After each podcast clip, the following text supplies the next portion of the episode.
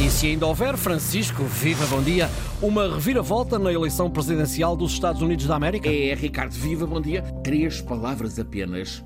Ready to serve, ditas pela, nestes últimos quatro anos, muito reservada Kamala Harris, vice de Biden na presença dos Estados Unidos. Essa declaração de pronta para servir, numa longa entrevista ao Wall Street Journal, está a alimentar muita análise séria sobre o curso do ano eleitoral nos Estados Unidos da América.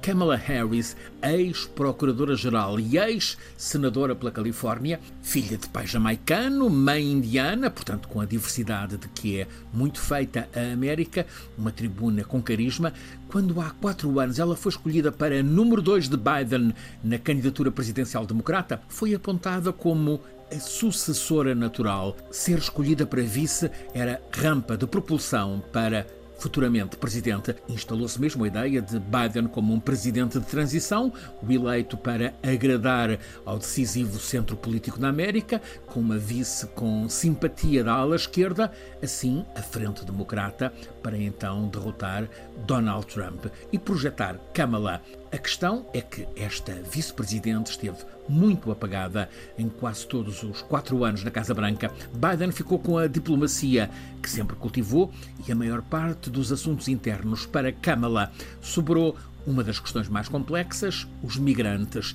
e as tensões raciais. Ela enfrentou duríssima e bloqueadora oposição republicana. Ficou enredada em conflitos. Deu-se pouco por ela. Quem esperava muito mostra decepção, mas Kamala está escolhida para continuar vice de Biden na candidatura democrata à reeleição. A questão é a súbita escalada de dúvidas sobre Biden, o presidente.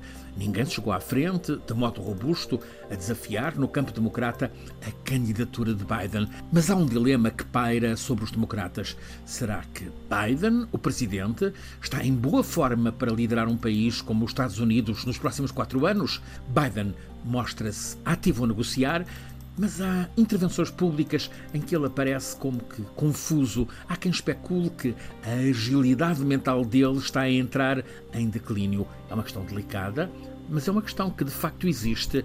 Entra pela campanha eleitoral em curso. Os americanos estão confrontados com uma escolha, em novembro próximo, entre dois homens nos 80 ou entrar nos 80 anos de idade. Um, Donald Trump, 77 anos, é acusado por vários procuradores de justiça de ser um delinquente. Tem agenda judicial muito carregada e não se sabe se não vai acabar preso a essas questões judiciais. O outro, Biden, 81 anos, é alvo de especulações sobre a boa forma física e mental. É aqui que entra a discussão sobre aquela declaração pronta para servir na entrevista de Kamala Harris ao Wall Street Journal, conhecido como uma fase em que ela, Kamala, aparece com voz muito ativa, frequente, em sessões com mulheres em combate pela defesa do direito ao aborto, a discutir com jovens.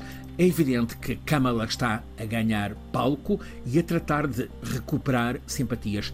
Há quem admita que esteja a garantir uma espécie de plano B. Se algo surgir que leva à retirada inesperada de Biden, então ela está pronta para servir, seja em campanha, seja em caso de reeleição presidencial. Aqui entra uma outra questão. É no Congresso, em julho, que os democratas vão designar a candidatura presidencial do partido, o chamado ticket a dupla presidente e vice-presidente. Ora, se algo apontar para impedimento de Biden no Congresso, a substituição de Biden por Kamala está longe de ser um processo natural. Pelo contrário, há gente pronta, nesse caso, para aparecer, seja Gavin Newsom, governador da Califórnia, ou uma mulher, Gretchen Whitman, atual governadora do Michigan. Há outras hipóteses mesmo, ou seja, este crucial ano de eleições nos Estados Unidos da América ainda pode levar a um outro duelo que não seja Biden e Trump. Até pode acontecer que nenhum dos dois